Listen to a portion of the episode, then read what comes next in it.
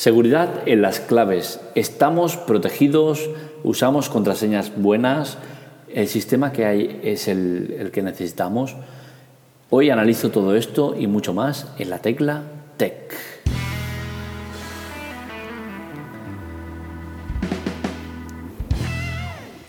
En este artículo de seguridad de las claves que ahora he trasladado al podcast, eh, hablo un poco del tema de las contraseñas que usamos, pero no a nivel de si son o no seguras, sino más bien el sistema que tenemos que usar para, para el tema de, las, de, estas claves. ¿no? Eh, seguramente muchos de vosotros habéis entrado en una web, y registro, ¿vale? Pones tu usuario, eh, tu contraseña. Primer problema, usuario, ya está cogido. Mal empezamos. Tienes que sacar otro usuario de la manga ya tienes que ir pensando un usuario extremadamente raro para que no esté repetido, con la cual cosa, si otro, en otros sitios estás usando ya un usuario, te encuentras con que en este nuevo sitio el usuario está cogido y no puedes ponerlo. Es un problema. Es un problema que viene relacionado ¿no? con el tema de las claves porque para, para todos los sitios necesitas usuario y contraseña. ¿no? Entonces empezamos mal. Si las páginas que usan este sistema para mí ya están cometiendo un error que es lo que quiero tratar, el, formato que utilizan las páginas para que tú entres. ¿no? Es el, eje fundamental del podcast eh, que sacamos del artículo que escribimos hace unos días. Entonces, eh, necesitamos una seguridad extra. Realmente eh, no lo creo, no lo creo y os explico. Esta conclusión la saco a raíz de, de un tema que ha pasado con Netflix en el cual yo uso una contraseña que no es mm, para nada complicada, es un... A ver, no puedo dar muchos datos ¿no? sobre, sobre el tema de la contraseña, pero bueno, es una contraseña que no es difícil, es una palabra, es una historia rara. ¿no? Entonces, para entrar en Netflix necesitas, eh, como usuario, es un correo y la contraseña. Este sistema me parece suficiente y bueno, sea o no complicada la contraseña. Y me explico, hay muchos sitios en los cuales entras, pones el usuario, consigues que el usuario no esté cogido y te acepte, y pones la contraseña y dice, es poco segura. Perfecto. Es poco segura, pero la quiero usar. ¿Por qué no me dejas usarla? Pues bien, hay muchos sitios que no te lo permiten. Vale, vamos a ponerla un poco complicada. Pum, pum, pum, pum. Mm, no es posible. Necesitas que tenga símbolo, mayúscula, minúscula y no sé qué. Y hostia, a ver, ¿a qué jugamos? O sea, voy a poner la contraseña que a mí me saca de las narices. No me tienes por qué decir tú cómo es la contraseña. Acepto que el sitio es tuyo y quieres que sea un sitio seguro. Vale, bien, pero tú ya me estás informando de que la contraseña no es segura. Es mi problema, no el tuyo. Desde el momento que tú me informas, ya está, ¿no? Tu parte ya está hecha. Pues no. Hay muchos sitios que te hacen, eh, te obligan a, usar contraseñas de este tipo.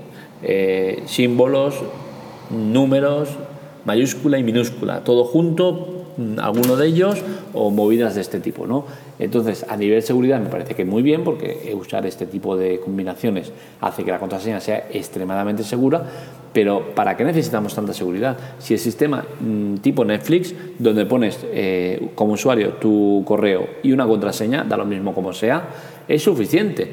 En Netflix, ¿qué pasa? Como alguien entre o te haga algo, si consiguen entrar con tu usuario y contraseña, que si lo pones fácil no, no debería porque ser extremadamente complicado, a ti te llega un mensaje directamente a tu correo, con la cual cosa, ¿para qué necesitas más seguridad?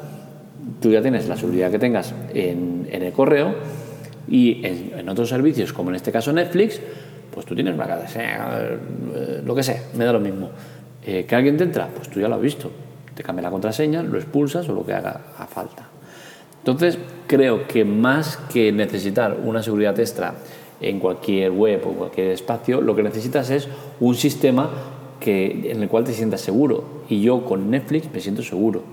Entonces, eh, creo que el sistema está mal montado en todos estos sitios que te obligan a usar primero de todo lo de usuario, porque me parece que es un atraso increíble.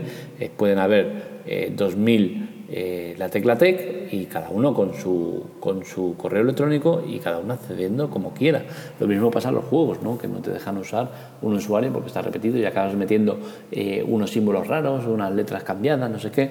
Es absurdo, me parece absurdo porque es eso, ya te hacen pensar más de la cuenta, no es necesario eh, perder tiempo en recordar cuál es la contraseña, que encima tenemos el problemón de que muchos de estos sitios eh, Google y Apple lo hace, ¿qué coges? Vale, no me acuerdo de la contraseña porque eh, la ha cambiado, porque no uso una diferente por tus medidas de seguridad. Perfecto. No me acuerdo de la contraseña. ¿Qué hago? Eh, recordar contraseña. Perfecto. Eh, correo electrónico, última contraseña que te acuerdes, tal, pum. Vale. Te dan acceso, pero te dicen, eh, ahora ponme contraseña nueva y la repites.